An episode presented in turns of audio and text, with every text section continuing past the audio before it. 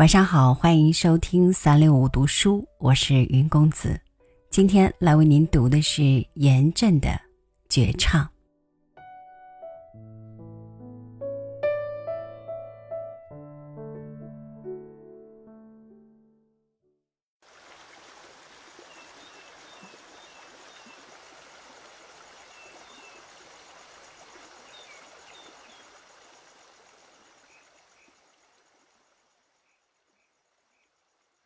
我每年都要到圆明园去，虽然圆明园一直有荷花池。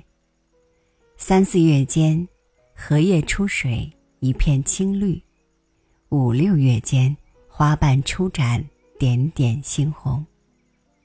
可我到圆明园看荷花，却既不在三四月间去看它的绿叶，也不在五六月间去看它的红花。不知为什么。我总觉得圆明园的荷花和别处的荷花不一样，他说的话不一样，他做的梦也不一样。因此，我愿在每年的初冬季节到圆明园去，不是为别的去，就是为了在这个时候到那里的荷花池去看荷花。诚然，荷花的绿叶的美。是无可比拟的，它浅浅的、深深的绿叶上凝聚着汪汪点点的水露，在阳光的照射下，宛如透明的翡翠上滚动的几颗珍珠。这是一塘荷花最美的时候吗？接天莲叶无穷碧的名句曾被人无数次的吟咏过。的确，我起初曾经以为这是荷花最美的时候。可是我现在却觉得，也许一切并非如此。诚然，荷花的红荷花的美是有口皆碑的，它粉粉的、淡淡的、文文的、雅雅的，仿佛永远是十五六岁的年纪。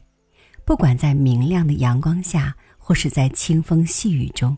它亭亭于岸畔，又隐隐于水底的那些神秘莫测的艳影，都会使人心醉神迷。这是一塘荷花最美的时候吗？映日荷花别样红的诗句，人们总是不绝于口。当然，我也曾经认为满塘红艳是荷花最美的时候，可是我现在越来越不这么认为了。既然绿叶不是最美，红花也不是最美，那么荷花到底在什么时候才是最美的呢？那是一个十多年前的十月，我独自一人到圆明园，想去寻找那里的残秋。可是当我徜徉于既找不到一片绿叶，也找不到一朵红花的荷花池的石岸上时，无意之间，却被蓦然呈现在我面前的另一种景色震撼了。在映满圆明园断石残柱所组成的黑白相间的奇妙图案的水影中间，交织其上的是一池残荷。有的枯梗还高高的耸立着，有的则已折断在水中，有的叶子早被秋风撕破。有的卷作黑色的一团，却依然在空中高悬。那些结下的果实，那些曾是翠绿色或者金黄色的莲蓬，有的虽然已经变成黑色，却依然在空中高举；有的被风雨摧折，成堆的倒伏在水中，却依然守着它自己的根。看到这种景象。看到在圆明园断墙残柱的倒影上，那些残荷组成的神奇幽密的大大小小的正方形、三角形、圆环形、菱形的交相叠印的美丽图案，我顿时感到自己走进了一个荷花的神奇的世界。留得残荷听雨声吗？我当时的感觉完全不是这样，我感到这满池的荷花没有枯，没有死，那布满池水的断梗残枝，完全是那一池碧绿、一池艳红的最高的升华。从它们以残枝断梗和倒在池水中的莲蓬所组成的各种神秘的图案中间，你可以发现一种美，可以发现那种不是红红绿绿的俗美，可以发现那种不是迎合季节的优美，可以发现那种不被别人所发现的蕴藏于残破枯败之中的那种自信。和孤高那种一直展现到生命最后的充满无比自信的高尚的凄美。它是满池枯梗残叶，但它却表达了一种力量，一种精神。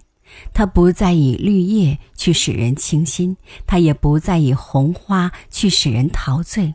他现在给人们的和圆明园留下的断墙一样，是一种似乎已被摧毁，但却永远无法摧毁的象征，是一种不屈的沉默。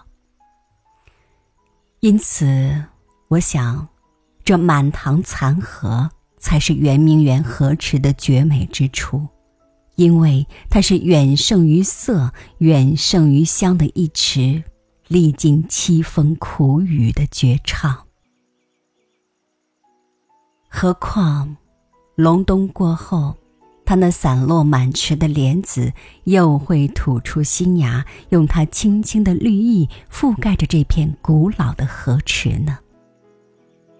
只要不失去那点孤高和自信，即便不再有绿叶红花，即便只剩下一根枯梗。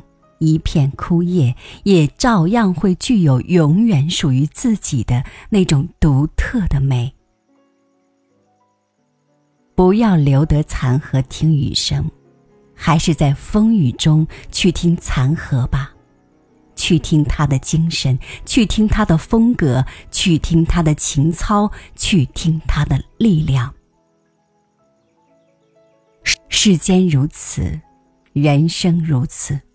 只要精神上拥有美，便谁也摧毁不了你的美。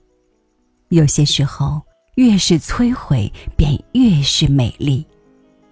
存在，就是力量。